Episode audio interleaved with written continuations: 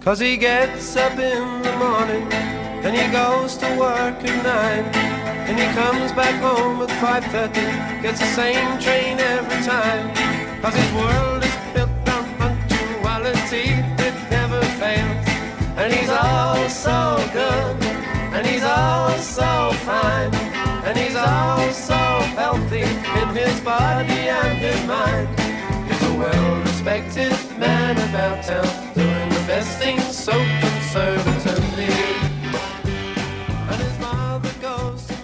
Hola amigos, ¿cómo están? Bienvenidos a una nueva edición de Biografiando, siempre por las rutas de la curiosidad.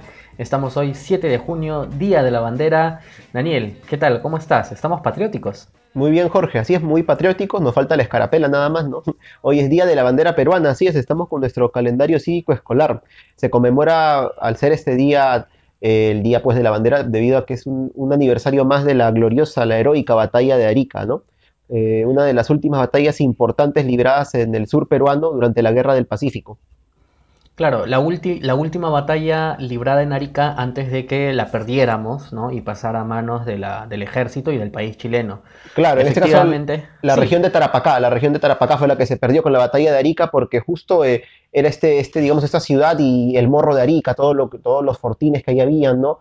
Este, era el último bastión peruano dentro de Tarapacá que ya había sido ocupada por los, por los chilenos, pues, ¿no? Pues, este, Tarapacá, Iquique, Pisagua y toda esa zona, solo faltaba Arica nada más que cayó pues aquel día, el 7 de junio de 1880.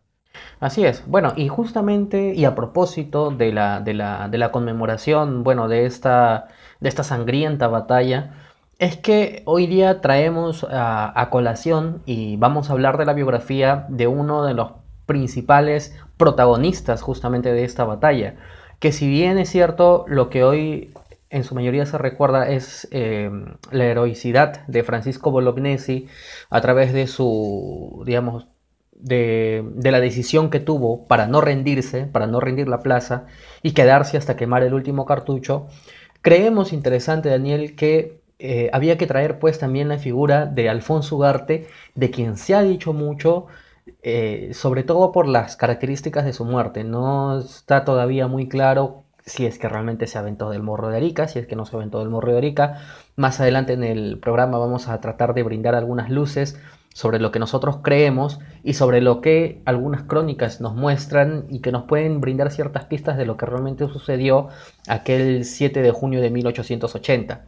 Lo cierto es que más allá de la, de la, de la muerte, ese día en la batalla de Arica muchas personas se convirtieron en héroes porque brindaron su vida por el país, por la patria, por no rendirse, por la nación, por querer defender nuestro territorio hasta el último momento. Desafortunadamente, pues la desorganización, la falta de equipamiento militar, eh, la falta de equipamiento para, para también para, no solamente en cuanto a armas, sino también para la- las guarniciones que estaban defendiendo cada una de las plazas en, en la zona de Arica, desafortunadamente no estaban a la altura de lo que el ejército chileno estaba haciendo. Entonces, bueno, eh, hoy día vamos a hablar un poco de la batalla de Arica, vamos a hablar de la vida de Alfonso Ugarte y vamos a contagiarnos de este espíritu patriótico, Daniel. Sí, Jorge, eh, porque como dices exactamente, también comparto la misma idea. En la batalla de Arica hubo muchos héroes, entre los que murieron, que fueron una gran cantidad entre soldados oficiales y, oficiales, perdón, este, también este, aquellos que no necesariamente dieron su vida, sino que fueron capturados o heridos, porque como dices, en esta batalla, aparte de todo lo que se sabía que ello conllevaba, el luchar, el defender la patria, como decía Bolognesi, hasta el último cartucho, este, este pedazo de suelo aún peruano hasta aquel día, eh, no solo eso, sino también el hecho de saber la superioridad numérica chilena, que eran muchos, este, una mayor cantidad en contra de los peruanos, el saber que seguramente esa batalla de- ya de antemano se sabía que iba a ser perdida por parte del ejército peruano, pero aún así quedarse a luchar, todos tener ese- esa convicción de luchar por una causa, mm, no sé llamarla perdida, pero tan abnegada, que es la defensa del suelo de la patria, aún sabiendo que, pues, que, que era, era en realidad este, ir, ir- ir a la muerte prácticamente, ¿no? Este, y claro, este, no solo está Bolognesi, Alfonso Ugarte, está el comandante Moore, está Sáenz Peña, que no, ya hablamos de él en un biografía anterior, que no murió, pero que mira, luchó también hasta el final, fue capturado por el ejército chileno, cuántos soldados que dieron su vida por la patria. Ese día, este, pues, muchos, muchos héroes, como dicen, este, este, eh, aparecieron, ¿no? Y, muchos de ellos seguramente, pues, desconocidos para nosotros, ¿no? Estamos trayendo eh, el día de hoy a, este, hasta nuestro programa uno de ellos nada más, que es Alfonso Ugarte, y de, quien, de cuya vida vamos a hablar el día de hoy.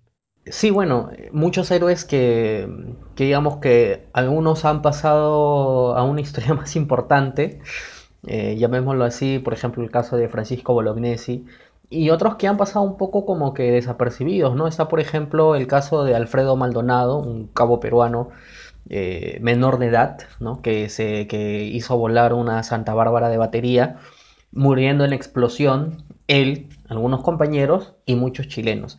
Entonces son esos pequeños héroes que combatieron justamente hasta el final por la defensa de la, de la patria, de la, del territorio. Y lo que pasa, Daniel, es que actualmente como no tenemos ningún conflicto armado cercano, o sea, muy cercano que nosotros y que nuestra generación haya presenciado, quizás nos es un poco más difícil de entender el ir al frente de la batalla, el defender un territorio eh, este, hasta la, con, la, con, la, misma vida, es decir, hasta la muerte, sabiendo muy probablemente que de todas maneras ibas a morir, que de todas maneras iban a perder, porque en la batalla de Arica estaba más o menos claro cuál era la situación. Se hizo una, se hizo un esfuerzo realmente importante para intentar salvar la plaza, pero simplemente la diferencia de fuerzas era abismal, entonces era muy complicado que, pudiera ser así, y ellos lo sabían de antemano. Entonces, eh, por eso te digo, ¿no? Quizás hoy día se nos hace un poco más difícil de entender, eh, pero bueno, es, son, las consecuencias de la guerra al fin y al cabo, ¿no? Y una guerra que no terminaría aquí porque seguiría eh, con la campaña de Lima, cuando los chilenos llegan a Lima, pero bueno, igual de las fases de la guerra también seguramente tendremos oportunidad de hablarlo. Pero bueno, Daniel, sí, dime, dime. Sí, sí, Jorge, este, bueno, para acotar un poco, este, también hay que tener en cuenta, y esto es realidad, que eran otros tiempos y otra manera de librar la guerra muy distinta a las guerras que se pueden librar actualmente en otros países del mundo, que también, claro, que involucran muertes muy tristes de soldados, de civiles, eh, batallas, digamos, de alguna forma sangrientas, pero en esta época todavía pues se luchaba a caballos, se luchaba con sables, eh, a lo mucho las armas de fuego pues eran cañones, pistolas, ¿no? Este, entonces la lucha era más que nada, eh, en algunos casos, más o menos cuerpo a cuerpo, como ocurrió también en la batalla de Arica. No sé si necesariamente cuerpo a cuerpo, o sea, golpearse o, agarrarse espadazos, pero sí este, de repente estar muy cerca del enemigo, tirarle un balazo, que claro, ¿no? Es, es, una circunstancia de la guerra, ¿no? Obviamente, pues no es nada, no debe ser nada en realidad bonito, pues tener frente a ti a otro ser humano y darle un balazo, ¿no? Pero bueno, en la guerra es otro tema, es una cuestión prácticamente de supervivencia, no necesariamente de, de orgullo, de, ¿no? Sino de, de decir lo mato o él me mata, ¿no? Pero es una forma diferente de librar la guerra como se hace ahora, ¿no? Que, por ejemplo, este, hay, bueno, en otros, en otros países tal vez, ¿no? Misiles que se dirigen a un punto específico, ¿no? Desde lejos, es una forma distinta, ¿no? Y hasta cierto punto puede hacernos también ver de una manera un poco más eh, romantizada la manera en que, pues, las personas que dieron su vida por la patria, en este caso, en nuestro, caso, los soldados peruanos, este, libraron esta, esta guerra, ¿no? Y la, y la batalla de Arica, en este sí, definitivamente, porque eh, digamos, cada, obviamente que cada conflicto tiene su propio contexto. El contexto de la, de la, de la batalla de Arica y de la guerra del Pacífico, pues es un contexto de fines del siglo, del siglo XIX. Eh, si bien es cierto, el armamento ya era importante, ya existían baterías, ya existía artillería interesante que podía hacer mucho daño, pero también es cierto que pues no es la, la guerra como la conocemos hoy día, ¿no? que es más bien una guerra moderna con, con con muchos elementos tácticos militares eh, más bien muy poderosos, como tú estás hablando del lanzamiento de misiles o de bombardeos aéreos. Obviamente que esta es una guerra, es una guerra totalmente distinta, ¿no? Es una guerra un poco más terrenal, eh, en el sentido que más, más de cuerpo a cuerpo, como tú lo decías. Eh, aunque vamos a ver algunos elementos interesantes de todas maneras de lo que sucedió en la batalla de Erika, ya cuando, cuando lleguemos a eso. Pero bien, para comenzar, Daniel Alfonso Ugarte eh, Alfonso Ugarte Bernal, cuéntanos un poco dónde nació, en qué fecha. Bueno, Jorge, el nombre completo de nuestro héroe Alfonso Ugarte era Juan Alfonso Ugarte y Bernal. Y oficialmente, según los datos que se han recopilado, él se indica que nació en la ciudad de Iquique, en ese entonces, claro que todavía perteneciente al Perú, el 13 de julio de 1847. En aquel entonces Iquique pertenecía a la provincia de Tarapacá, la cual se encontraba dentro del llamado departamento litoral, que comprendía los actuales eh, departamentos de Tacna, Moquegua, parte de Arequipa y las regiones de Arica y Parinacota, que actualmente está en Chile, y también la región de Tarapacá, que en ese entonces pues eran la provincia de Tarapacá.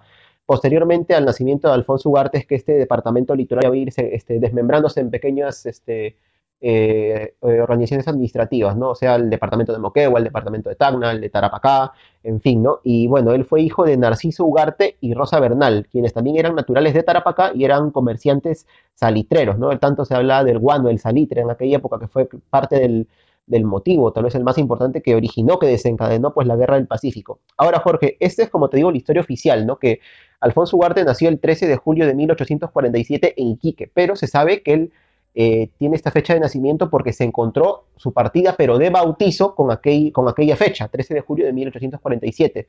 Lo que se sabe es que en aquella época una costumbre que se tenía muchas veces era que al niño apenas nacía, a diferencia de hoy, hay que bautizarlo lo antes posible. Y como al parecer no se ha encontrado una partida o una constancia de nacimiento, no de bautizo, sino de nacimiento de Alfonso Ugarte, pues se ha tomado esta fecha, 13 de julio de 1847, como su fecha de nacimiento.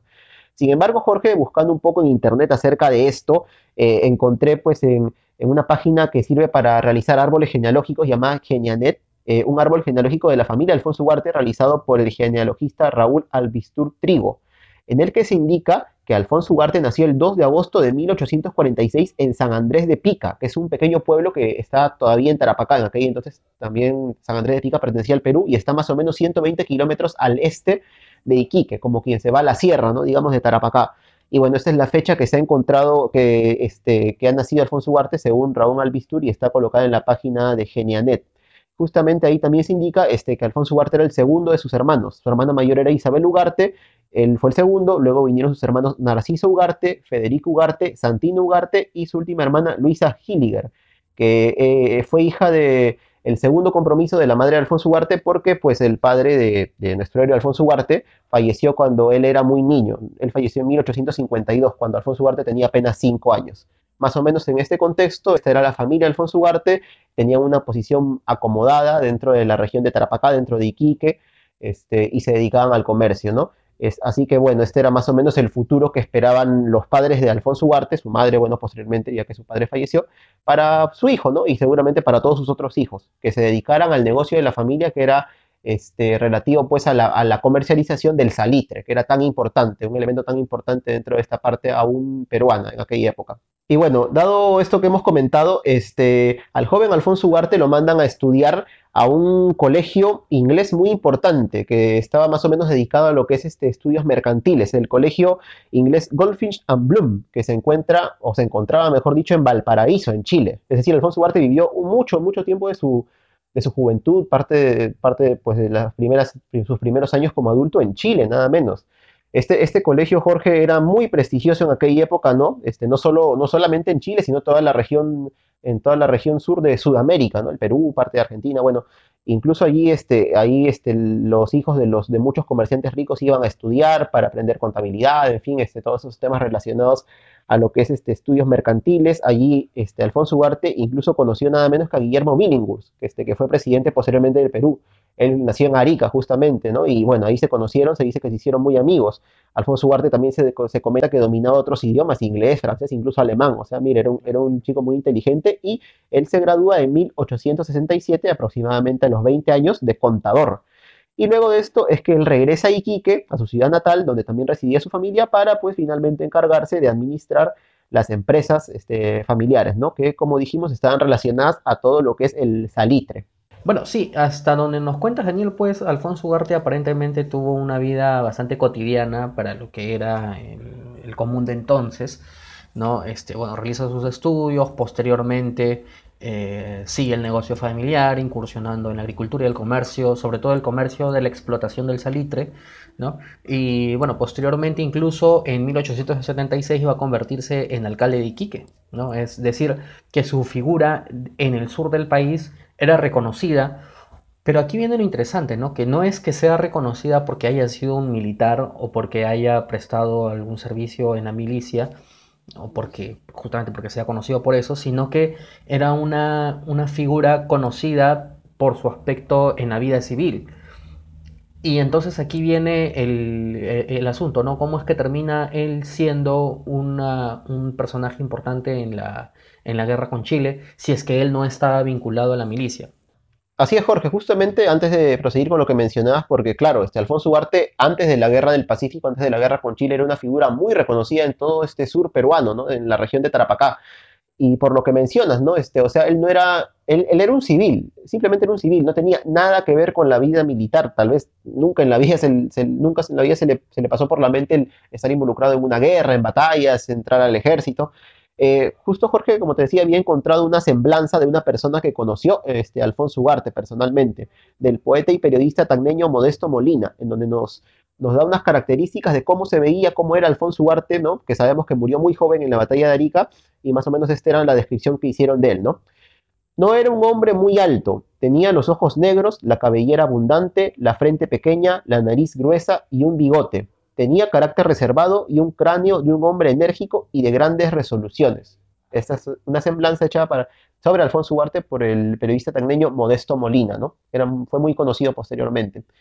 Y Jorge, este, en este caso, eh, lo que se comenta también de Alfonso Ugarte es que, claro, él, volvió a Iquique luego de haber realizado sus estudios en Chile eh, para administrar las empresas de la familia, ¿no? Pero se comenta que si bien él era, el, digamos que el patrón en este caso, el, el men, el más más de toda esta, de toda esta estas empresas, en fin, estas compañías familiares dedicadas al salitre, a la agricultura, al comercio, este, se dice que él también era una persona muy humilde, le gustaba compartir, este, conocer acerca de, de, los problemas, en fin, de, de los trabajadores, de los, de los obreros, de quienes estaban bajo su mando. Y esto, pues obviamente le granjeaba una unas buenas cualidades frente a toda la población de, Iquique y de todos los lugares cercanos, ¿no? O sea, este, este señor es, un, es el jefe, es el patrón, pero es una buena persona, ¿no? Porque se preocupa por nosotros, le gustaba, dice mucho compartir con ellos las comidas, ese, contarse problemas, en fin, ¿no?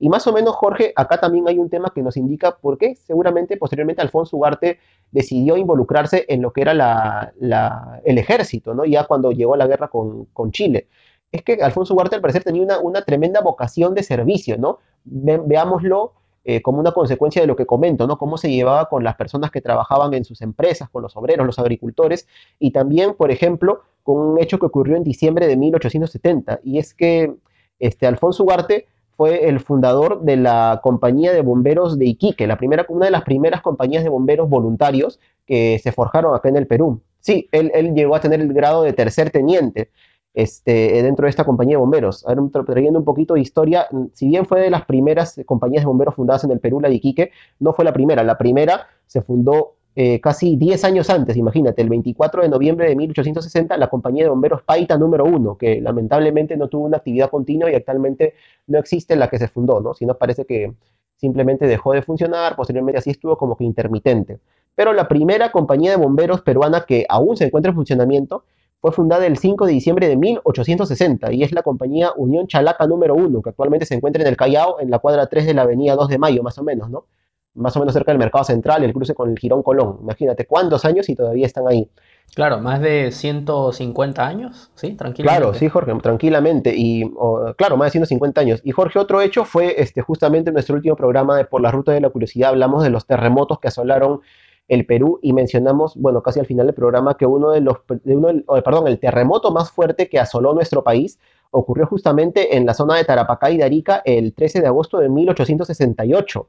Fue un terremoto de magnitud 9, o sea, imagínate qué tremendo movimiento. Hubo muchos muertos, muchos heridos, y Alfonso Ugarte brindó ayuda y servicios este, a la comunidad, ayuda humanitaria en, en este terremoto, ¿no? Que asoló toda esta zona. O sea, veamos con esto, y claro, posteriormente fue elegido alcalde de Iquique, como mencionaste, en 1876. Pero veamos con todo esto esa vocación que tenía de servir al pueblo, de ser un hombre altruista, justo, y obviamente esto se veía retribuido, pues, este, este, por toda la población que seguramente estaba agradecida con él y lo tenía, pues, muy en alto, ¿no? Veían que era un hombre rico, un hombre que tenía empresas, que tenía, pues, propiedades, en fin, ¿no? Pero que a pesar de todo, esto pues era una buena persona y un, buen, un buen empresario y que pues este, velaba no solo por el interés propio, sino por el interés del pueblo, ¿no? Es algo que muy pocas veces se ve seguramente en aquella época y también actualmente, estamos seguros que sí. Sí, Daniel, bueno, y esta era la vida de Alfonso Ugarte como un político prominente y de mucho futuro en el sur del país y que es por lo que todos los conocían, hasta que el 5 de abril de 1879 su vida, la de sus vecinos, la de Arica, la de Tarapacá, la de Tacna y la de todo el Perú va a cambiar para siempre.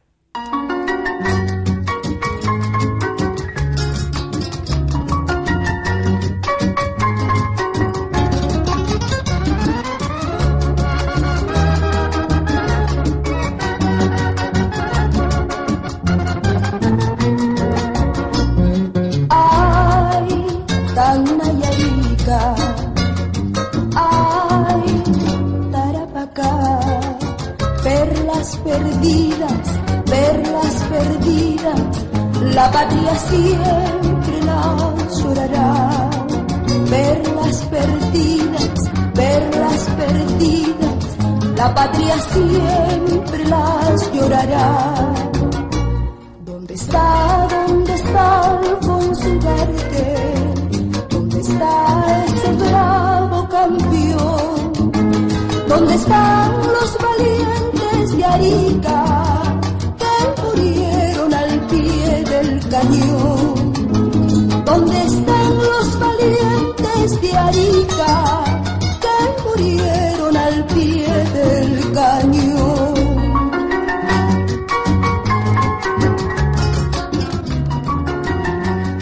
Efectivamente, eh, un 5 de abril de 1879, Chile le declara la guerra a Bolivia y al Perú en lo que nosotros conocemos como la Guerra del Pacífico, en la que engloba a los tres países, o como coloquialmente se le llama la guerra con Chile, porque es aquí como se le llama normalmente.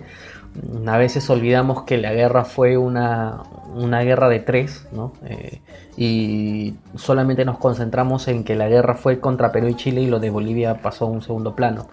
Que si bien es cierto, el papel de Bolivia tampoco es que fue demasiado trascendente en este conflicto, pero lo cierto es que eh, si no hubiese sido primero el conflicto entre Bolivia y Chile, nosotros tampoco teníamos la necesidad de entrar a esta guerra. Pero bien, para mal o para bien, eh, inicia la declaración de guerra de Chile e inician los primeros eh, movimientos militares realizados por el, por el país sureño. Y claro, aquí en- se encienden todas las alarmas en el Perú. Desafortunadamente, para ese entonces nuestro gobierno no era un gobierno lo suficientemente organizado. Eh, el ejército no estaba eh, organizado una vez más, no estábamos bien preparados. Y así tuvimos que ir y librar esta guerra. Y es aquí cuando se da una de las cosas más interesantes que, se, que, podemos ver durante la guerra en dos episodios. ¿no? Por un lado el episodio de lo que pasó en el Teatro de Operaciones de Tarapacá y Arica. Y por otro lado lo que vamos a ver más adelante en Lima y sus defensas. Que es que ante la, ante la poca preparación del ejército y ante la falta de organización y ante la falta de hombres, van a ser colectivos ciudadanos los que se van a movilizar, los que se van a organizar y los que incluso van a formar sus propios regimientos. Así es, Jorge. Eh, como mencionas, pues este, había mucha desorganización para aquel entonces. La guerra hasta cierto punto eh, tomó, digamos que tomó de sorpresa, ¿no? No sé si de sorpresa, pero el Perú, a diferencia de años anteriores, no estaba bien armado, bien equipado el ejército, la marina, para poder afrontar pues un conflicto contra Chile, que por el contrario, en este caso, pues sí estaba bien preparado y bueno, de alguna forma aprovechó la oportunidad. De este tratado secreto que hubo entre Perú y Bolivia para poder declarar la guerra, pues no solo al país altiplánico, sino también al Perú. Y bueno, Jorge, en este caso, pues la guerra, pues donde me- al comienzo, sobre todo, se vivió pues de una manera más, eh, una, una alarma tremenda, pues seguramente fue en la zona sur del Perú, ¿no? Tacna, Arica, Tarapacá, y pues este, en el caso de Alfonso Ugarte esto no fue la excepción, pues como mencionabas en el bloque anterior, eh, la vida no solo de, de todos los habitantes de, este- de estos lugares, sino del Perú, y estoy seguro que muchos también en Chile, pues cambió para siempre. Y en este caso, pues Alfonso Ugarte lo que tenía planeado antes de saber pues que iba a darse una guerra con el, con el vecino del sur, es que él, él tenía planeado un viaje a Europa para hacer este, algunos, algunos contratos, algunos negocios de una firma que él tenía que era Ugarte, Ceballos y compañía. Y bueno, una vez que saben de la guerra, pues a diferencia de otras personas que seguramente al saber esto, pues huyeron del país o si estaban a punto de hacer un viaje al extranjero o a Europa, no lo sé, pues seguramente lo primero que hicieron fue adelantar su viaje para poder irse. No los podemos culpar, mm, quién sabe si nosotros reaccionaríamos así, ¿no? Claro, digamos que la, que la reacción más humana, Claro, más allá de que si se pueda compartir o no, la reacción más humana es la reacción de supervivencia, ¿no? Es decir, obviamente que tú vas a hacer todo lo posible para, para salvaguardar tu integridad. y la de tu familia. Eh, Pero, pero claro, eh, eh, igual hay que entender pues que, que- que en ese entonces de todas maneras el sentido patriótico era mucho más fuerte. Además que, Daniel, mira, eh, solo yéndome un momento del tema, es decir, si por ejemplo cuando hoy en día suceden casos de, o de corrupción o, o leyes que promulga el gobierno que están en contra de los intereses de los peruanos, nosotros como peruanos nos sentimos indignados y salimos a las calles y marchamos y reclamamos y no nos importa y, y realizamos manifestaciones y no nos importa la represión. Mm, imagínate tú el grado de indignación que, debería, que, que podríamos sentir si es que en algún momento un país nos declara la guerra. Obviamente que esos digamos, entenderlo racionalmente es, es difícil, ¿no?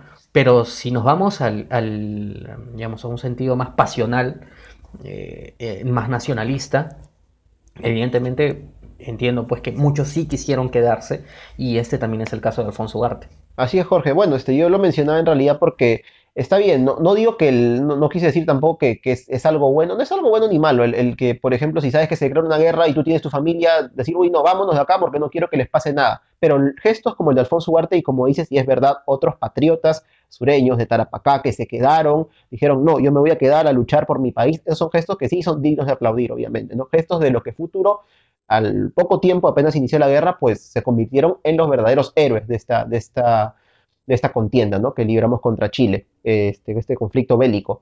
Pero bueno, volviendo al tema de Alfonso Ugarte, pues él, este, él tenía planeado este viaje a Europa este, y también tenía planeado su matrimonio, que iba a ser con su prima Timotea Bernal. Pero al enterarse Alfonso Ugarte, pues, de que iba a estallar una guerra justamente contra Chile, en, la región en donde él nació, en donde él vivía, tenía sus empresas, toda su familia, la gente que conocía, él lo que decidió en primer lugar fue cancelar su viaje a Europa, decidió ya no irse y también aplazar el matrimonio con su prima, ¿no? Obviamente porque lo que él quería, pues, era ir a luchar por su ciudad, por sus paisanos, por, por su territorio, ¿no? Y por el territorio que entonces era, era el territorio del Perú, ¿no? O sea, él decía, yo no puedo dejar todo esto así nada más, que y huir, ¿no? Yo tengo que quedarme aquí y luchar por esto, ¿no? Es, un deber cívico, un deber moral que él sentía que tenía. Y en este caso, pues él lo primero que hizo fue hacer un testamento, ¿no? Sabiendo que pues yendo a la guerra era muy probable pues que él no pudiera regresar, que de repente muriera como finalmente ocurrió. Y en este testamento, Jorge, él le dejó 15 mil pesos de aquella época, este, no sé si llamarlo de herencia o adelanto de herencia o como, a su prima Timotea Bernal, y indicando pues que sí iba a aplazar su casamiento con ella. Y un dato, Jorge, que había encontrado este, también este, es que se sabe que Alfonso Ugarte no tuvo hijos que le sobrevivieran, porque él murió muy joven, murió de 32, 33 años, me parece, muy joven, o un poco más, bueno, por ahí en, sus 30. Pero lo que encontré en un blog que es Guerra del Pacífico 1879 eh, de Jonathan Saona, encontré parte del testamento de Alfonso Ugarte en donde él, una vez que inicia la Guerra del Pacífico, escribe lo siguiente, parte del testamento, ¿no? Declaro que soy soltero y que no tengo hijo alguno, habiéndose muerto mi único hijo que tuve en Iquique sin ser casado ni haberlo reconocido. Es decir, que en su testamento Alfonso Ugarte indica que sí, llegó a tener un hijo, mira, antes de que empezara la guerra, solo que pues al parecer el bebé murió recién nacido, muy niño, ¿no? Imagínate, un dato que no teníamos por ahí. Y otro dato que había encontrado en este mismo blog, este, este Guerra del Pacífico 1879 de Jonathan Saona, eh, es que en el libro de Fernando Lecaros, Historia del Perú y el Mundo, siglo XIX, hay un testimonio de la madre de Alfonso Ugarte, de doña Rosa Bernal, que obviamente una vez que se supo pues, que su hijo, un, un, civil muy prominente en todo el sur del país, iba a enrolarse en el ejército, iba a participar en la guerra, pues seguramente muchos le dijeron, oiga, señora, mueva sus influencias, este, su poder de cierta forma para evitar pues, que su hijo vaya a la guerra, ¿no? porque probablemente va a morir ahí. Pero Jorge, lo que, lo que la señora Rosa Bernal respondió ante esto más o menos puede darnos luces de por qué Alfonso Ugarte, mira, tenía este carácter tan, tan, de tener tan en alto el deber patriótico, civil, ¿no? Ella indicó lo siguiente como respuesta. Si todas las madres peruanas razonasen con tan buen juicio que apartasen a sus hijos de los peligros que corren en todos los combates que el enemigo les presente, ¿quién defenderá su territorio? ¿Quién pondrá a salvo el honor nacional? ¿Quién impedirá que la soldadesca embrutecida y desenfrenada invada los hogares y mancille el honor de sus mujeres? Mi hijo quedará en su puesto mientras haya un palmo de tierra que defender, un enemigo a quien atacar y un arma para volverla contra el mal hermano que así nos ha arrastrado a esta guerra. Mi hijo es peruano antes que todo y cumplirá con su deber. Yo, como madre, no haré otra cosa más que alentar sus entusiasmos y llorarlo si la desgracia me lo arrebata. Testimonio de la madre Alfonso Huarte, de Rosa Bernal. Sí, bueno, eh, palabras muy emotivas que ponen en relevancia una vez más el, el sentido patriótico, el, sentido cívico que tenían respecto a lo que estaba aconteciendo en ese momento. Además, pues que sabían que el, primer ataque de Chile era justamente en el sur del país y es por eso que se realiza toda la, organización para la defensa. Y, bueno, y de esta manera pues inicia formalmente ya la, guerra con Chile, Daniel. Mm, sí, Jorge, y como mencionaste en este caso, la mala organización, la verdad, del ejército peruano, pues llevó a que muchas personas, pues tuvieran, como se dice, poner tuvieran que poner de la suya para poder para poder este, pues, apertrechar y conseguir municiones y rancho para, para los soldados que se estaban juntando para poder ir a luchar al sur del país. Y el caso de Alfonso Ugarte tampoco fue la excepción, ya que él, con su propio dinero y también con el de algunos otros oficiales, pero sobre todo con aportes de él, tuvo que formar su propio batallón, que fue el batallón Iquique número uno, que estaba conformado por 429 soldados y 36 oficiales. Es con este batallón, con este grupo de oficiales y soldados bajo su mando, que Alfonso Ugarte pues eh, parte hacia el frente de batalla y empieza pues este, la seguidilla de, batallas. Primero, claro, sabemos fueron los combates este, por mar, ¿no? los combates de Iquique, de Angamos, Donde murió Alfonso, este, iba a decir, donde murió este Miguel Grau, ¿no? Este, tan heroicamente, pero luego empezó la campaña terrestre de la, de la Guerra del Pacífico. Y en ese contexto, a fines del año 1879, el 19 de noviembre, Alfonso Ugarte participa en la batalla de San Francisco, en donde eh, las tropas chilenas obtuvieron una victoria contra nuestro país y posteriormente, el 27 de noviembre del mismo año, se da la batalla de Tarapacá, ¿no? Mm, si no es, no es la única, una de las pocas victorias peruanas sobre Chile durante la Guerra del Pacífico. En esta batalla Jorge Alfonso Ugarte fue herido, más o menos de gravedad, le cayó una bala en la cabeza, pero aún así, pues parece que no comprometió el cerebro ni algún órgano de ese tipo, ¿no? Que él pudo seguir luchando, pudo seguir arengando a sus soldados, esto seguramente les infundió mucho ánimo al ver que su, que su comandante, que su jefe, pues estaba, estaba vivo, ¿no? Pese a la herida que había recibido y seguía combatiendo. Y bueno, este, luego de esto, este, incluso se comenta, como dijimos, Alfonso Ugarte tuvo, tuvo, pasó parte de su adolescencia, su juventud en Chile, donde hizo muchos amigos, muchos conocidos, incluso al inicio de esta guerra, gente en Chile le decía Alfonso Ugarte, pues mediante cartas seguramente, no lo sé, le decía pues que, que podían como que ayudarlo, ¿no? O sea, sea que entres a la guerra o no, te podemos ayudar, ¿no? nuestras influencias para que no te pase nada, para que estés tranquilo, pero él a sus amigos le decía, amigos chilenos, pues que no quería eso, ¿no? Que él solo quería luchar por su patria. Pero en este caso, Jorge, en la batalla de Tarapacá se sabe que luego de la victoria peruana, lo que Alfonso Ugarte hizo, pese a estar herido, pese a haber participado en la batalla con el agotamiento que ello conlleva, fue desplazarse con esfuerzo por el campo de batalla, evitando que los peruanos repasaran a los chilenos. Repasaran, es decir, que lo ven herido, pues le dieron un balazo, un culatazo, haciendo que muriera. Este, Alfonso Huarte tuvo este gesto que nos recuerda, por ejemplo, al de Miguel Grau, ¿no? Cuando salvó a algunos, algunos marineros chilenos este, que habían caído al mar, ¿no? Este, más o menos para dar un ejemplo de su, de su cualidad también de ser humano, aún en un contexto tan inhumano como es la guerra. Sí, bueno, ahí habla un poco de la, del, digamos, del honor de, de Alfonso Huarte compartido, como tú dices, con Miguel Grau. Desafortunadamente, como, como vamos a ver, eh, no es el mismo honor que comparte algunos soldados chilenos, porque no es que haya sido una orden de la jerarquía del ejército chileno, una vez que eh, la plaza de Erika se pierde, ¿no?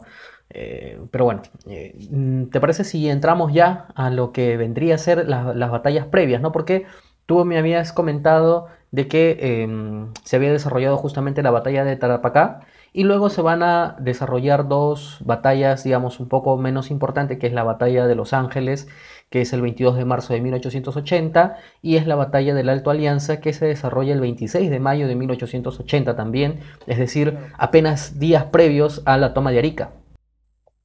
Sí, Jorge, este, bueno, estas fueron otras batallas, ¿no? La de Los Ángeles, el Alto de la Alianza, este, y en todo este, en todo este, estos meses, ¿no? la primera mitad de 1880, Alfonso Ugarte, pues, debido a la herida que tenía en la cabeza, lo atendieron los médicos y le recomendaron, o se dice que prácticamente lo exhortaron a irse nada menos que a Arequipa, a restablecerse después de esta herida. Incluso él en ese tiempo contrajo el paludismo o la malaria, ¿no? Que es más o menos la misma enfermedad o muy parecida, bueno, no sé mucho de eso, pero, pero este, mira, estando él tan enfermo todo, se rehusó a, a dejar el frente de batalla. Él quiso continuar este, continuar con el ejército y Jorge, con estas batallas que mencionas, fue que poco a poco el ejército peruano fue replegándose cada vez más hacia Arica, ¿no? que como mencionamos era el último, digamos, bastión del, de territorio peruano que iba quedando en Tarapacá a medida que, el ejército chileno pues iba conquistando poco a poco esta región. Sí, bueno, una vez que se produce esto, ya era un poco difícil de mantener eh, el puerto de Arica, ¿no? Es decir, era, era bastante difícil y lo que se cree es que Francisco Bolognesi estaba esperando la llegada del norte, más precisamente de Arequipa, para que, digamos, para que los auxilien y de esa manera poder mantener esa plaza y poder, eh, digamos, empezar una recuperación.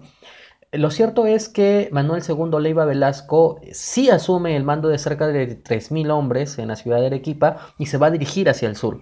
Lo curioso es que a pesar de que está en camino al sur, aparentemente a apoyar a Francisco Bolognesi y a las tropas que se encontraban en Arica, pues no va a llegar y más bien, eh, bueno, va a continuar su camino y de, un momento a otro va a decidir regresar, ¿no? Porque se da cuenta probablemente de que, de que no iba a llegar, los accesos a Arica estaban cortados, de acuerdo a lo que se conoce por crónicas, aparentemente, eh, segundo Leiva quiso comunicarse con Francisco Bolognesi indicándole que se retire del lugar, es decir, que puedan hacer un movimiento de retirada y de esa manera poder reorganizarse para un siguiente combate.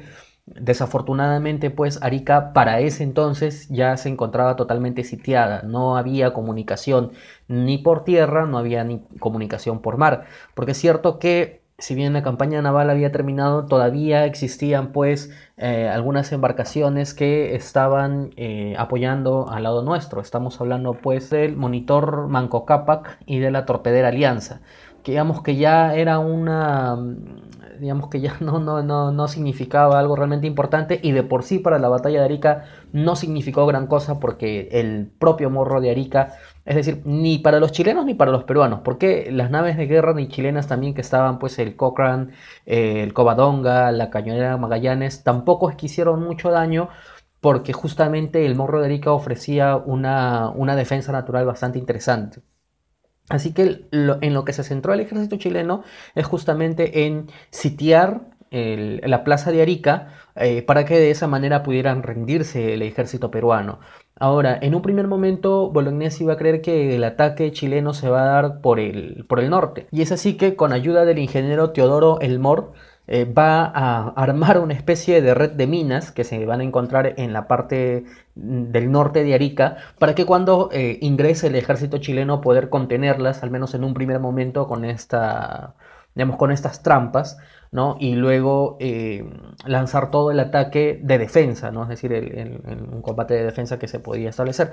Desafortunadamente, días antes de la batalla de Erika, el mismo ingeniero Teodoro Elmor va a caer eh, capturado en manos del ejército chileno y bueno, obviamente que un ingeniero en comparación con un soldado no tiene el mismo grado digamos, de, de, aguante, vamos a decirlo así, para poder soportar por ahí eh, algunos hostigamientos en el interrogatorio. Al final el ingeniero Teodoro va a delatar un poco el plan que tenía el ejército peruano, va a delatar dónde se encontraban justamente estas trampas de, de minas y es así que el ejército chileno entiende que el mejor ataque y el grueso del ataque ya no va a ser por la zona norte de Arica, sino va a ser por la zona este, donde se van a, colocar los principales batallones. En donde, por ejemplo, va a estar el batallón Bulnes. ¿no? Ahora, eh, con respecto a la cantidad de hombres, se tiene una estimación que el ejército chileno, entre la infantería, la caballería, eh, y la artillería va a tener un aproximado de 6.500 a 5.300 hombres, mientras que el ejército peruano eh, quien tenía como al, quien estaba al mando Francisco Bolognesi como jefe de las fuerzas peruanas, iba a tener una aproximada de 1858, algo por ahí, de hombres. Es decir, Daniel, estamos hablando de una diferencia muy importante en primer, en primer lugar de hombres, pero también muy importante de acuerdo al armamento que estaban utilizando, porque mucho del armamento que utilizaban eh, el ejército peruano, entiéndase los rifles que, que usaban, pues no, eh, digamos que tenía una, una, capacidad bastante limitada en el uso constante, es decir, después de 50, 100, 150 disparos empezaban a trabarse y ya no podía seguir más.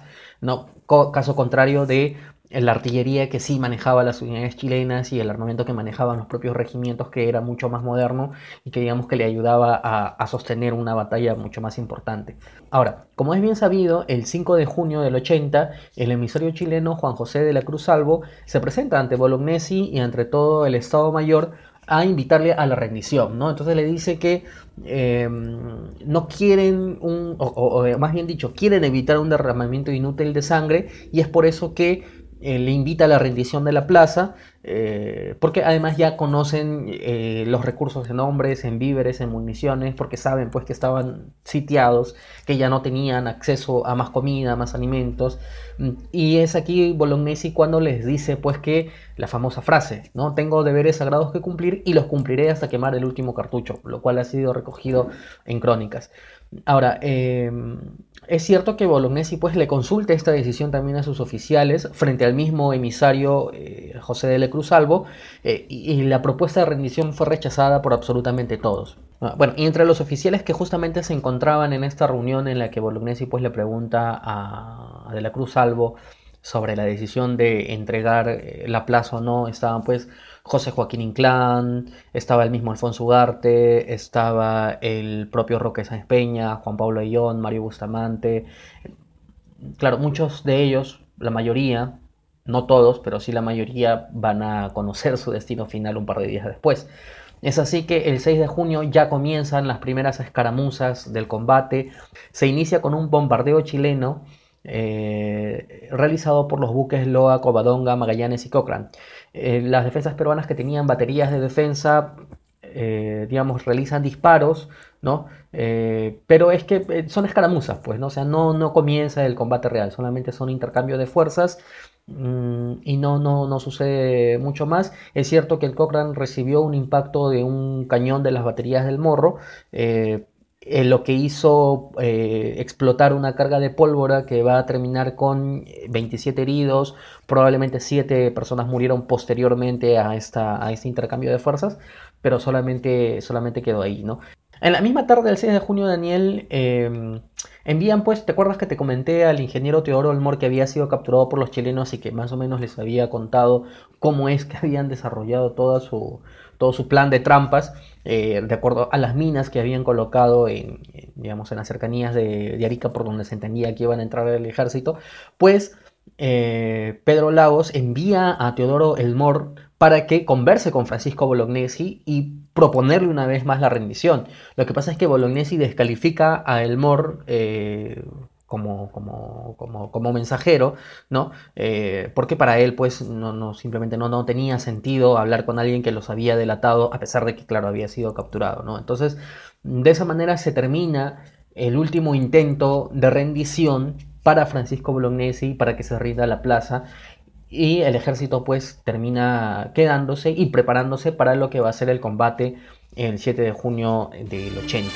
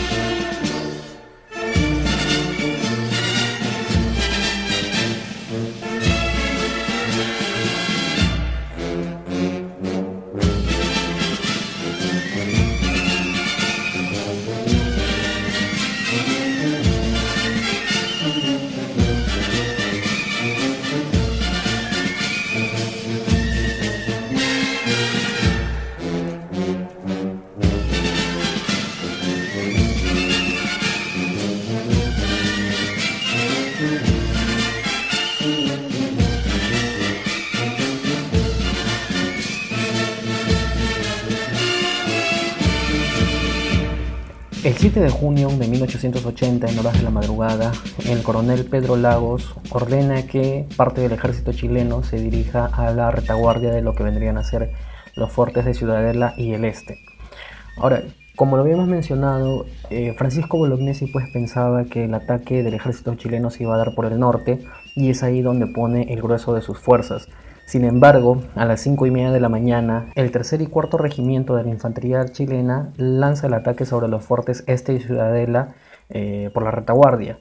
Obviamente esto en un primer momento sorprende a las fuerzas peruanas, pero mm, pasada esta la sorpresa, pues empiezan a defenderse con lo que tienen, tratando de mantener a raya a los chilenos es aquí evidente que los chilenos pues tenían una superioridad numérica importante, como lo, como lo hemos mencionado, las fuerzas chilenas eh, eran una aproximada de entre 6.500 a 5.300 hombres, mientras que las fuerzas peruanas eran de apenas 1.858 hombres. Ahora, ¿qué es lo que pasa?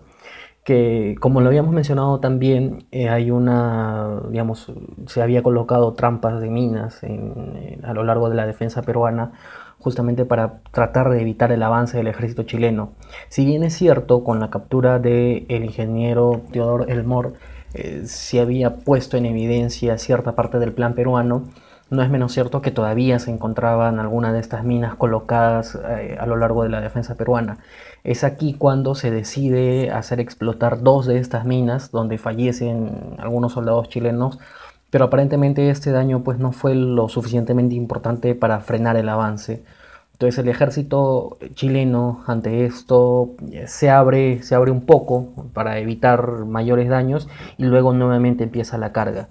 Eh, desafortunadamente en el fuerte Ciudadela se pierde, eh, que estaba a cargo esto del coronel Justo Arias Aragués, quien bueno, estaba a cargo del batallón Granaderos de Tanga número 31. Y él en realidad eh, piensa no rendirse, ¿no? Porque incluso hay un soldado chileno que se acerca ante el coronel y le dice ríndase porque era inevitable el resultado que el ejército chileno de todas maneras iba a ganar.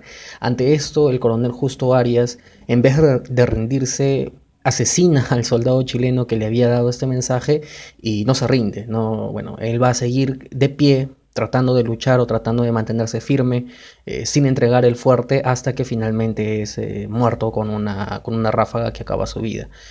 Es conocida, también, es conocida también la acción valerosa del cabo peruano Alfredo Maldonado, de 16 años, quien pues hizo volar una Santa Bárbara de la batería y en esa explosión muere él, mueren algunos de los sobrevivientes compatriotas nuestros que todavía se encontraban a su alrededor, pero también eh, hace fallecer a muchos eh, soldados chilenos que se encontraron en las cercanías.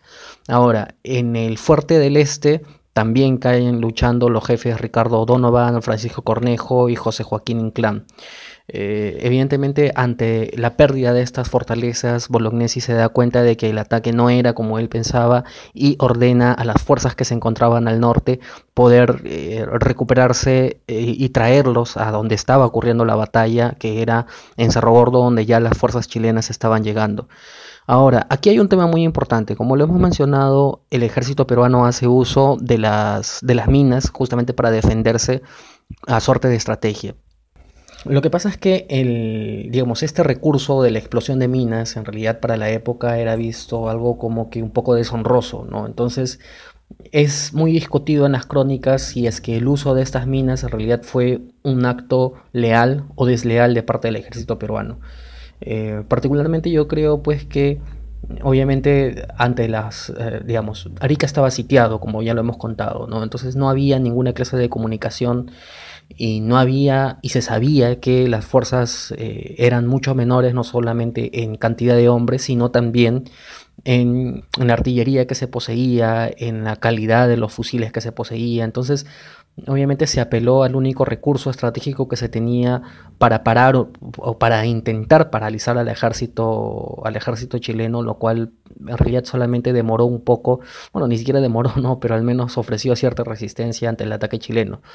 Lo cierto es que el uso de, esta, de, estas, de estas minas va a hacer que el ejército chileno se moleste, lo, lo tomen como un acto desleal y aquí, eh, digamos que van a perder un poco la formación y el plan que ellos tenían, porque ellos eh, pensaban avanzar y era la orden del coronel Lagos de avanzar de una manera más ordenada, de una manera más estratégica, eh, sitiando al ejército peruano. Sin embargo, aquí no es así. Entonces tan es así que incluso cuentan las crónicas que alguien desconocido a quien no se pudo identificar termina diciendo al morro muchachos y a partir de que él dice al morro, muchachos, todo el ejército chileno prácticamente corre en desbandada para seguir sitiando a las pocas fuerzas que quedan del ejército peruano. Es aquí cuando Alfonso Ugarte trae al batallón Iquique número 33 también se reúnen con lo que queda del batallón de Tarapacá número 23 y con el batallón de artesanos de Tacna, que estaba a cargo del coronel Marcelino Varela, para intentar defender ya prácticamente sitiados al pie del morro. El ejército chileno avanza, avanza sin dudar y aquí se produce pues un combate mucho más sangriento porque eh, más allá de la resistencia que se quiso realizar con artillería, la batalla en esta etapa ya de la, de la lucha se hizo a bayoneta, ¿no? A bayoneta, a cuerpo. Eh, el ejército chileno entra en tromba, eh, prácticamente aplasta a los pocos soldados que habían, a los pocos soldados peruanos que habían los, los pasa sable, empieza a asesinarlos. Aquí también resulta herido el coronel Roque Sáenz Peña, como, como lo comentamos en su, en su biografía. Él es herido en el brazo, luego es capturado, no es muerto. Y bueno, es aquí cuando Bolognesi también intenta hacer explotar algunas bombas que tenía ahí en el, digamos, al pie del morro, eh, para intentar al menos eh, llevarse con él, eh, porque él lo que quería era explotarlo dando su vida, pero llevándose con, con su vida la vida de algunos chilenos del ejército invasor. Sin embargo, el mecanismo falla, así que tampoco no es posible eso. Y bueno, también cuentan las crónicas que en este combate encarnizado, uno de los más valientes, aparte de Bolognesi, aparte de Ugarte, es el almirante Juan Guillermo Moore. Ahora, ¿qué pasa con este almirante? Eh, si bien no lo hemos conversado en este programa porque nos va a tocar, va a estar, digamos, pendiente cuando hablemos en conjunto de todo lo que significó eh, la campaña del, Pacífico en sus distintas etapas, pues el almirante Juan Guillermo Moore Ruiz era el que estaba a cargo de la fragata Independencia, eh, que en 1879 va a terminar de hundirse en un enfrentamiento contra los chilenos. Lo triste para el almirante Juan Moore es que en realidad el hundimiento de su fragata es en parte su responsabilidad porque chocó accidentalmente contra un peñasco, lo que hizo que el Covadonga, que es un, buque que del ejército chileno, pues aprovechara para, atacarlo y al final pues el, la Independencia terminó hundiéndose. Entonces desde ese momento él quedó muy afectado por lo que él entendió un error suyo en el combate y bueno, al final el, almirante Juan Guillermo Moore también termina falleciendo en este combate eh, totalmente encarnizado, Francisco Bolognesi eh, lucha cuerpo a cuerpo también, está con su pistola disparando a todos lados hasta que es herido y es muerto. Y su cabeza pues es destapada de un, de un colatazo. Y es aquí cuando se produce el famoso y el discutible acto heroico de Alfonso Ugarte quien al ver que el morro ya estaba totalmente rendido y que no había ninguna oportunidad, pues aparentemente agarrando eh, la bandera peruana, que no quería que caiga en manos del ejército invasor, se sube al caballo, eh, se pone en dirección al morro, es decir, a la punta del morro, y desde una altura de más de 100 metros termina aventándose a los peñascos. Si bien esto es discutible, que lo vamos a conversar en el próximo bloque, lo que sí nos debe de quedar claro es que esta batalla duró apenas 55 minutos, fue una batalla muy rápida y es en parte porque las fuerzas eran eh, totalmente desproporcionadas. Eh, se, peleó con mucho heroicismo. Francisco Bolognesi honró su palabra y se quedó peleando hasta quemar el último cartucho, al igual que muchos de los, de los soldados peruanos y de los, de los jefes también del Estado Mayor. Y desafortunadamente el, resultado de la batalla era, era evidente, ¿no? Era evidente, era muy, muy difícil que se pudiera sostener pues la defensa de la plaza de Arica, más aún si el ejército no tenía ninguna clase de ayuda exterior. Como les contamos en el bloque anterior, pues el el apoyo del ejército que supuestamente estaba viniendo desde Arequipa, al final se queda a medio camino y antes de que empiece la batalla pues se regresa nuevamente a Arequipa, es decir, los dejan prácticamente solos. Y bueno, desafortunadamente aquí en la batalla de Arica eh, se, se, da cuenta, según crónicas, que las bajas peruanas ascendieron de 700 a 900 personas, 354 soldados heridos y más de 1.300 prisioneros. El ejército chileno, no contento con ganar la victoria, si bien es cierto no por parte del Estado Mayor, pero sí por parte de los soldados, se comportaron de una manera bastante ruin, porque incluso cuando ya tenían capturados a muchos de los soldados, se hizo un repaso de ellos y se, mató a muchos de ellos. Esto hubiese sido la suerte, por ejemplo, de Roque Sáenz Peña si es que no lo hubieran reconocido eh, pero no fue la suerte de muchos de los soldados peruanos. Incluso el ejército chileno, no contento con eso, entró a la ciudad de Arica, la quemó, la saqueó e hizo estropicios eh, realmente bastante burdos. Así que, bueno, desafortunadamente esta fue la batalla de Arica que si bien nosotros recordamos por el acto heroico con el que, con el que enfrentaron esta batalla, a pesar de saberse en inferioridad numérica y en inferioridad de, fuerzas en cuanto al armamento militar, pues aún así eh, Francisco Bolognesi, Alfonso Ugarte, Roca Sáenz Peña y los demás pues actuaron con mucha valentía y se quedaron hasta el final del combate. Desafortunadamente, la mañana del 7 de junio de 1880 perdimos para siempre Arica y Tarapacá.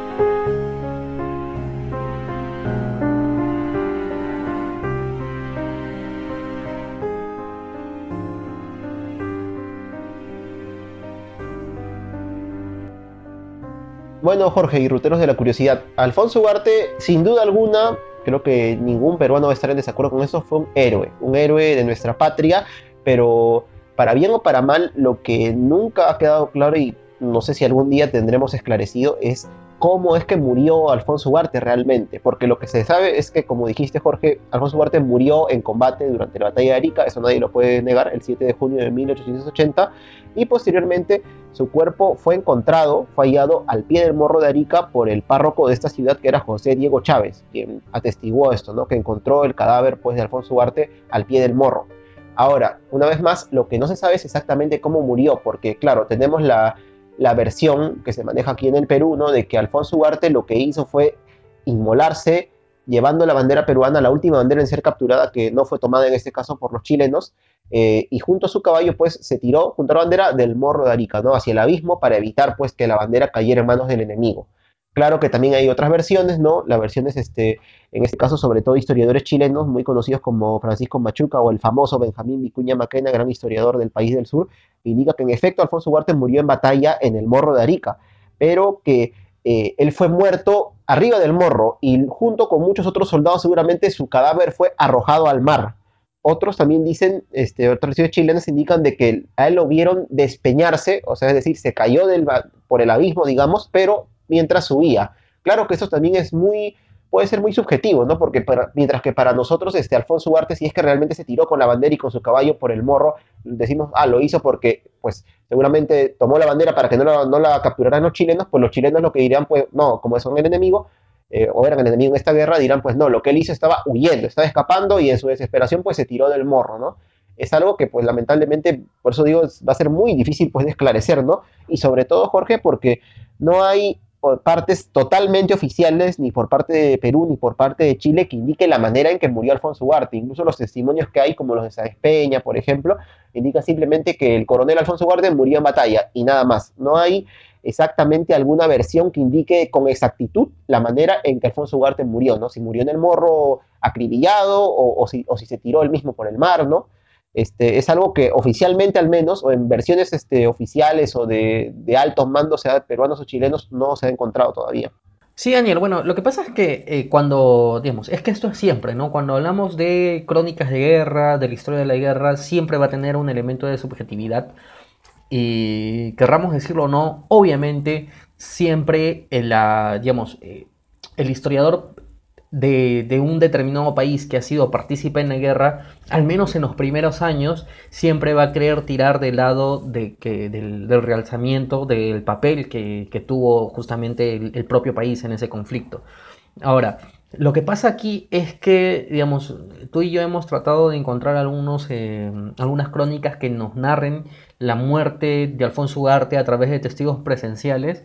Y personalmente yo no he encontrado, me dices que tú sí has encontrado, eh, que lo vas, a, lo vas a comentar en unos momentos con, con los roturos de la curiosidad, eh, pero digamos que la mayoría de las crónicas o la mayoría de los relatos eh, son, bastante, mm, son bastante indirectos, ¿no? Es decir, son, bueno, del lado peruano son poco detallados porque solamente se le dice murió, ¿no? Eh, y del lado chileno eh, mm, incluso son un poco más dudosos en el sentido de que puedan defender justamente el desbarrancamiento de Alfonso Ugarte con su caballo. Lo que sí recuerdo, por ejemplo, es que hay testimonios eh, de personas que vieron durante muchos días pues, los restos de un caballo en, la, en las peñas del morro. Y además que lo que sí es cierto es que muchos de los cuerpos de militares peruanos fueron arrojados al abismo del, morro de Arica. Es decir, una vez que termina, la, termina el conflicto, eh, que termina la batalla y que son ajusticiados sumariamente, es decir, son ejecutados, muchos de estos cuerpos, inmediatamente los chilenos quieren deshacerse de ellos y de qué manera se deshacen de ellos, aventándolos por el barranco del morro, ¿no? que era la manera más fácil para que se los lleve el mar. ¿no? Entonces, eh, claro, esto ofrece todavía un panorama mucho más difícil, porque no solamente un cuerpo, es decir, el de Alfonso Ugarte, que aparentemente murió eh, abajo del morro de Arica, sino que ya estamos hablando del cuerpo de decenas o quién sabe centenas de militares peruanos, lo que además podría haber ocasionado un cuadro infeccioso, pero bueno, en, la guerra, ¿quién se preocupa de eso? Así es, el tema que mencionaba Jorge, justamente retomando un poco del hecho de que en efecto hubo gente que vio el esqueleto de un caballo, los restos de un caballo entre las, peñas, en los abismos del Morro de Arica, está principalmente descrito en el libro Batalla de Arica de Gerardo Vargas Hurtado, que fue escrito eh, pocos años después de, pues, de, este acontecimiento, ¿no? que fue la Batalla de Arica y la Guerra del Pacífico. Este, pero Jorge, sí, como te decía, otro, un testimonio que mm, parece que no es un testimonio oficial en el sentido de que no fue dado por un alto, por un, militar de alto mando, sea del ejército peruano chileno, fue el que brindó el sargento Dionisio Vildoso, me parece que años después de, la, de todo este tema de la, de la guerra del Pacífico, y está atestiguado y está dentro del recopilado por el Centro de Altos Estudios Militares, en donde él indica de, que pues durante la batalla, en todo, en todo este, este fragor pues de la contienda, apareció Alfonso Ugarte con su caballo este, y les dijo, ¿no? Este, muchachos, viva el Perú, y fue ahí que se arrojó al, por el morro, ¿no? Ahora, lo que también he visto es que mucha gente pues dice, obviamente, se dice que él se lanzó con su caballo, aunque hay gente que tratando de encontrarle lógica a este hecho, dice pues de repente Alfonso Ugarte se lanzó solo, porque el caballo obviamente pues al ser un animal, por más que tú lo mandes, lo espolees, no, sé cómo le llaman a esto, este, cuando le las espuelas este, en el cuerpo del caballo, este, pues el animal por instinto obviamente no se va a tirar un abismo, ¿no? Este, pero en este caso, pues este, se sabe, o, todos los testimonios indican que, Alfonso Ugarte se tiró, como se dice, con caballo y todo. Pero otro testimonio, no recuerdo si era de Dionisio Vildoso o simplemente es una explicación que se trata de dar, es que Alfonso Ugarte lo que hizo fue tomar la bandera peruana, colocar la bandera sobre el rostro del caballo una vez que estaba cerca del abismo, de tal modo pues que el animal no pudiera ver. Lo espolea como diciéndole pues avanza, ¿no?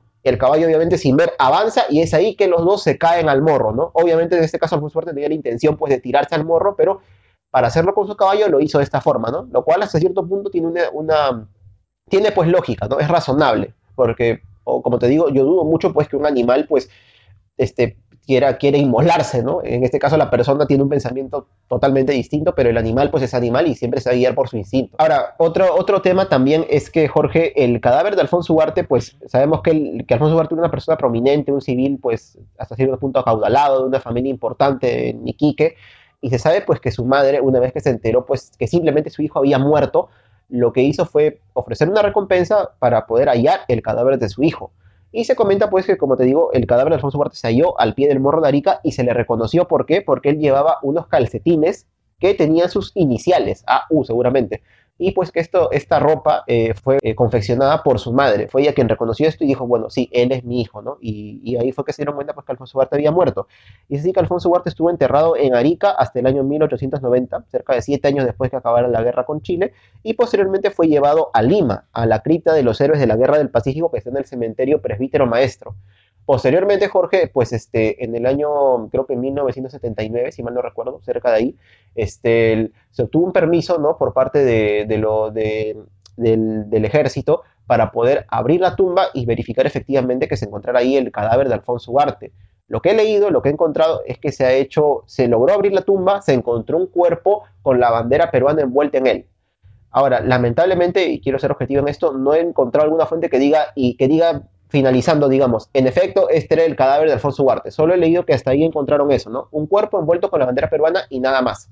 Pero es lo que se sabe, de que está enterrado, pues, Alfonso Ugarte, el presbítero maestro, en la cripta de los héroes de la guerra. Claro, lo que pasa es que eh, no se llegó, aparentemente, aparentemente, no se llegó a reconocer el cadáver.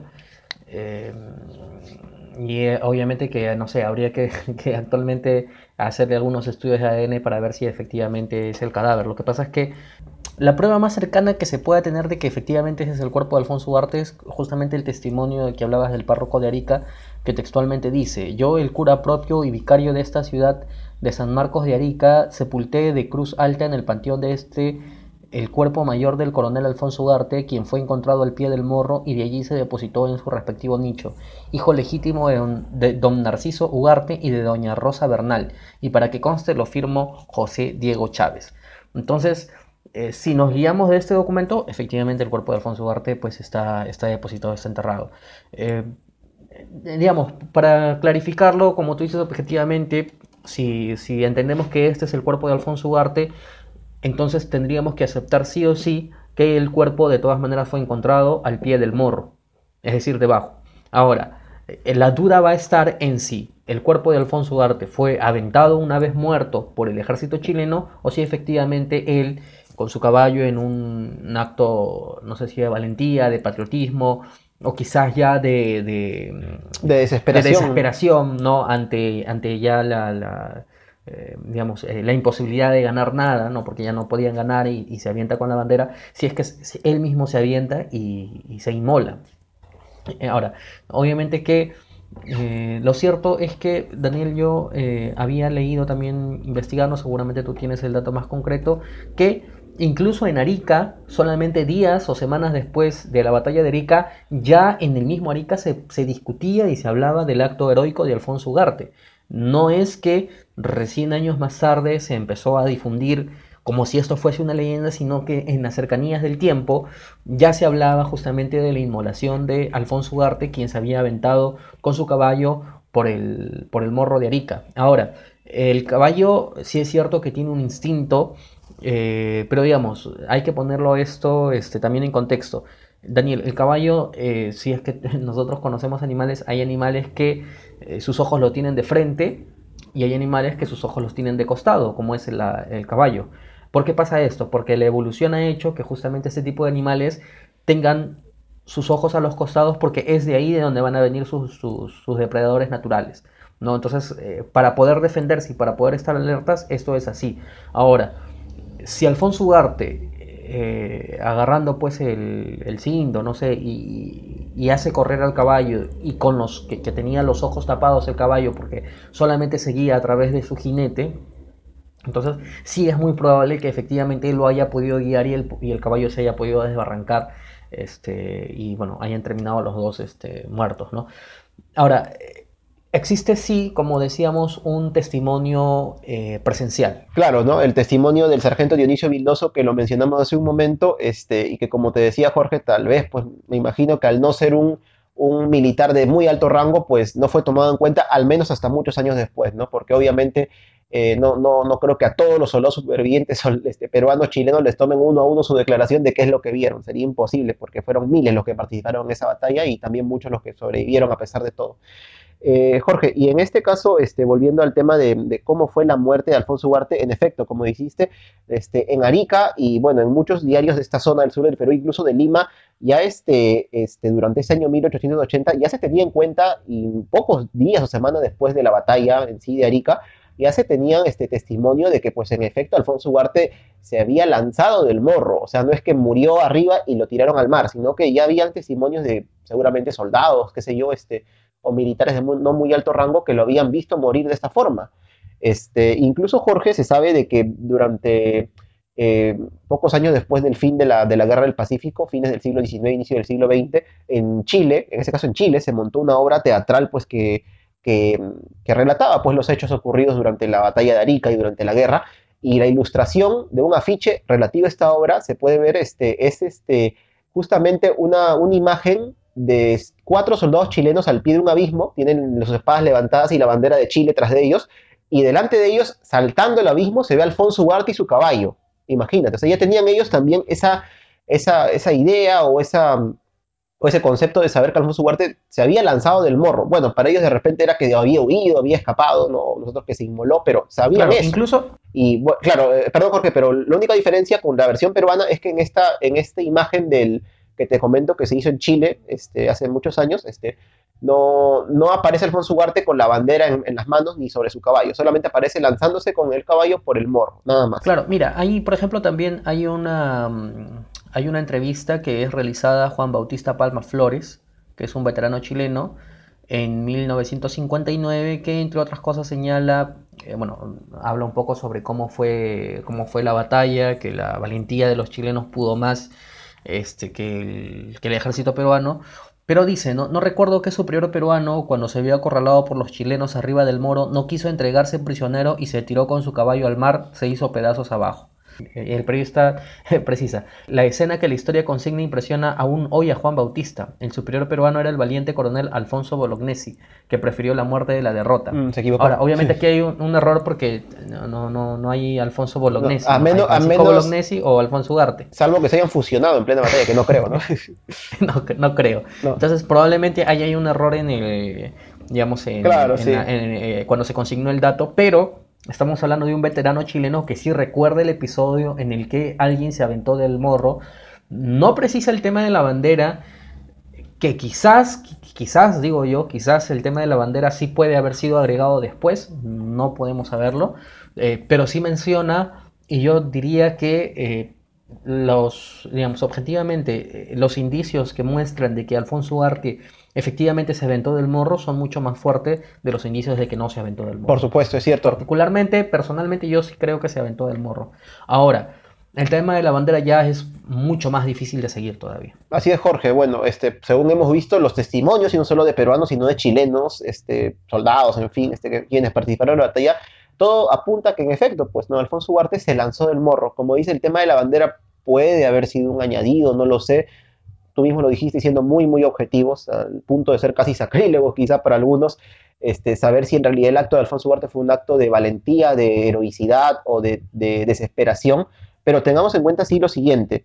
Este, Alfonso Ugarte fue un héroe, pero no por, por cómo murió en la batalla de Arica, si se tiró con la bandera o sin la bandera, con el caballo o sin el caballo. Fue un héroe por todo lo que hizo apenas inició la guerra del Pacífico. O sea, dime tú, como mencionábamos Jorge casi al inicio del programa, y bueno, hemos discutido un poco en ese momento, ¿no? Pero, ¿qué persona, este, muy pocos en realidad, o, no, o no la mayoría al menos, sería capaz pues de dejar una vida hecha, ¿no? Tener tu, ser, tener tu buen, digamos, tu buena posición económica, estar a punto de casarte, viajar a otro país, a Europa, para quedarte a defender a tu, a tu nación, a tu tierra, en una guerra que seguramente muchos pensaban, pues viendo la desorganización del ejército, la superioridad numérica y de armamento de los chilenos, pues seguramente estaba perdida.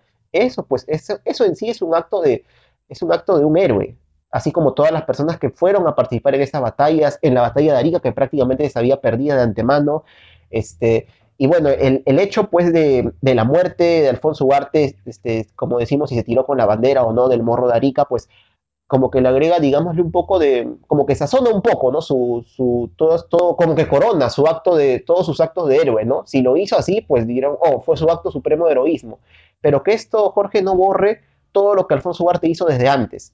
Que sin necesidad de haber muerto acá en Arica, o si es que murió de repente simplemente encima del morro de un disparo, pues no, él fue un héroe y, hay que tratarlo como tal, ¿no?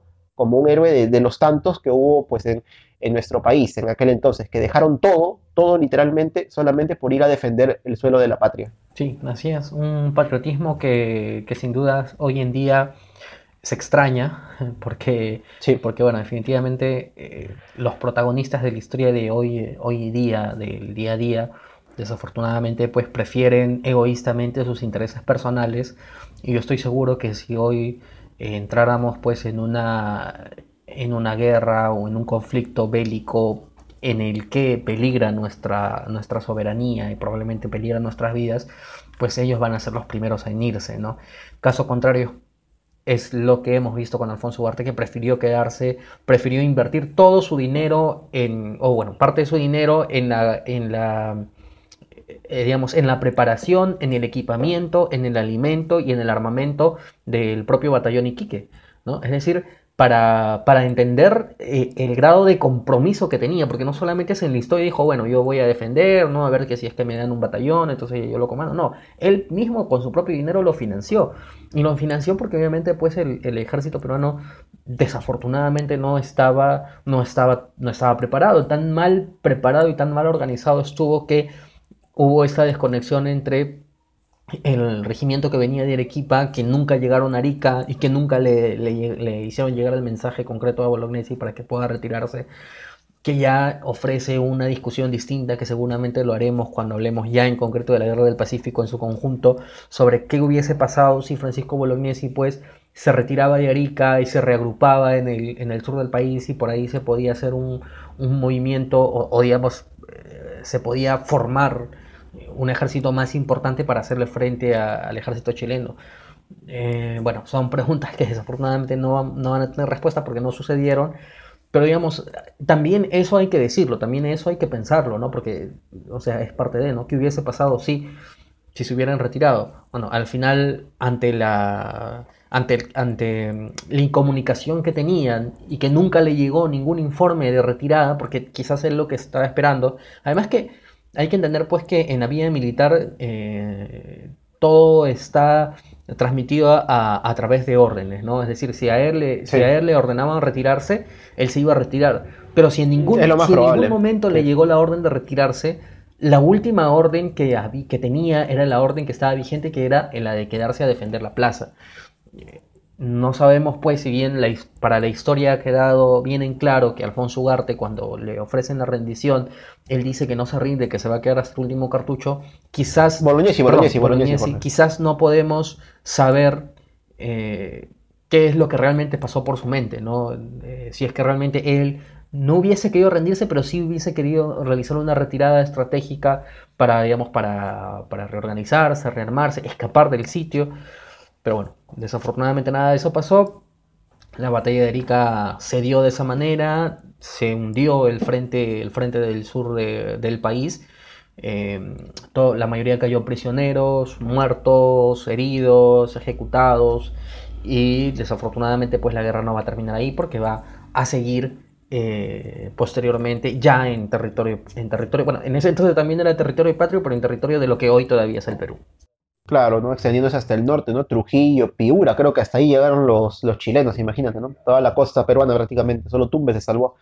Pero bueno, ese es, ese es, este, es un tema que podemos tratar muy interesante, seguramente, como ya lo hemos prometido en algún programa próximo que tengamos acerca de la guerra del Pacífico en sí misma, ¿no? Que es un tema tal vez este, después de la independencia de nuestro país, el más importante dentro de la vida republicana, pues del Perú, ¿no? Que hasta ahora, pues, es la realidad, nos deja muchas secuelas como país, como nación, como sociedad, y no solo acá, sino también en Chile. Así es. Bueno, así que esta ha sido la biografía de Alfonso Ugarte. Eh, espero sí, que Jorge, nuestro, nuestro homenaje para él desde acá, ¿no? porque como dijimos es un héroe, más allá del acto último con el que culminó su vida. Claro, un, humilde homenaje de todas formas, eh, digamos, eh, teniendo en cuenta la trascendencia del, del, personaje. Hoy 7 de junio, un aniversario más de la batalla de Arica. Espero que les haya gustado el programa del día de hoy. Si les ha gustado, por favor, compártanlo es importante y, es gustoso para nosotros que lo, que lo, compartan en redes sociales. Eh, y bueno, Daniel, este, este, este ha sido nuestro programa de Biografiando. Así es, Jorge. Este, nos gustaría mucho que compartan nuestro programa si es que les ha gustado, que lo escuchen, que lo comenten por ahí, alguna precisión de repente que quieran hacer o que o que nos, quieran hacer tomar en cuenta, bienvenida siempre sea, ¿no? Para poder estar siempre bien informados y mantener esa curiosidad que nos motiva a hacer estos programas. Y bueno, este, amigos ruteros de la curiosidad, pueden seguirnos en nuestras redes sociales, nos encuentran como por las rutas de la curiosidad en Facebook y en Instagram, en Twitter como arroba por las rutas 1. Eh, también nos pueden enviar cualquier comunicación, cualquier acotación o con lo que gusten, ¿no? Por correo electrónico. Nuestro correo es por las rutas de la curiosidad arroba gmail.com. Nos pueden encontrar también en nuestras cuentas de Twitter. A mí me pueden seguir como arroba datransporter-abajo, como Daniel Tucto. ¿Y a ti, Jorge?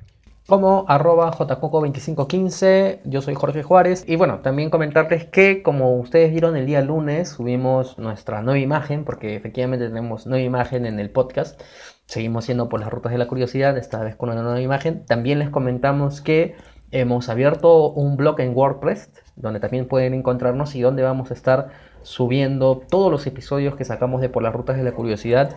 Y ahí va a estar la descripción, ahí va a, estar eh, digamos, la música que nosotros, que nosotros utilizamos con los, con los créditos correspondientes y también van a estar el link de los episodios en todas las plataformas que, en las que actualmente nosotros salimos, eh, ya sea Anchor, sea Spotify, sea Radio Public, sea Breaker, Apple Podcast y bueno, esperemos de verdad, de verdad que el programa haya sido de su agrado.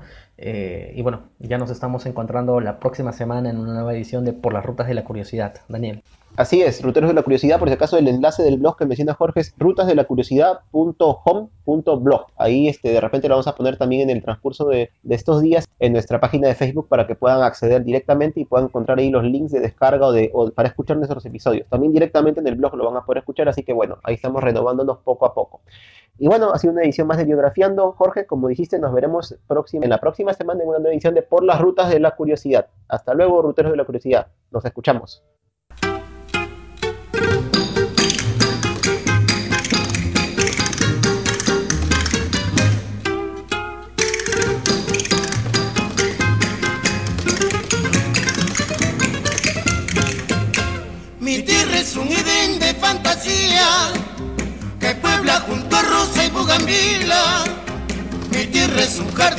Realidades, poema de mujeres y saudales. Despierta por el beso que el tacora le da con su blancura de alabastro. Trabaja, vive y goza y en sus noches hay sueño de esperanza y de pasión. Ciudad hermosa, tierra preciosa, va derramando airosidad. Y en nuestra historia brilla tu gloria una aurora de alba majestad. Somos peruanos, y te adoramos como una enseña con lealtad y te cantamos a tu bravura y a la hermosura de tu gran ciudad.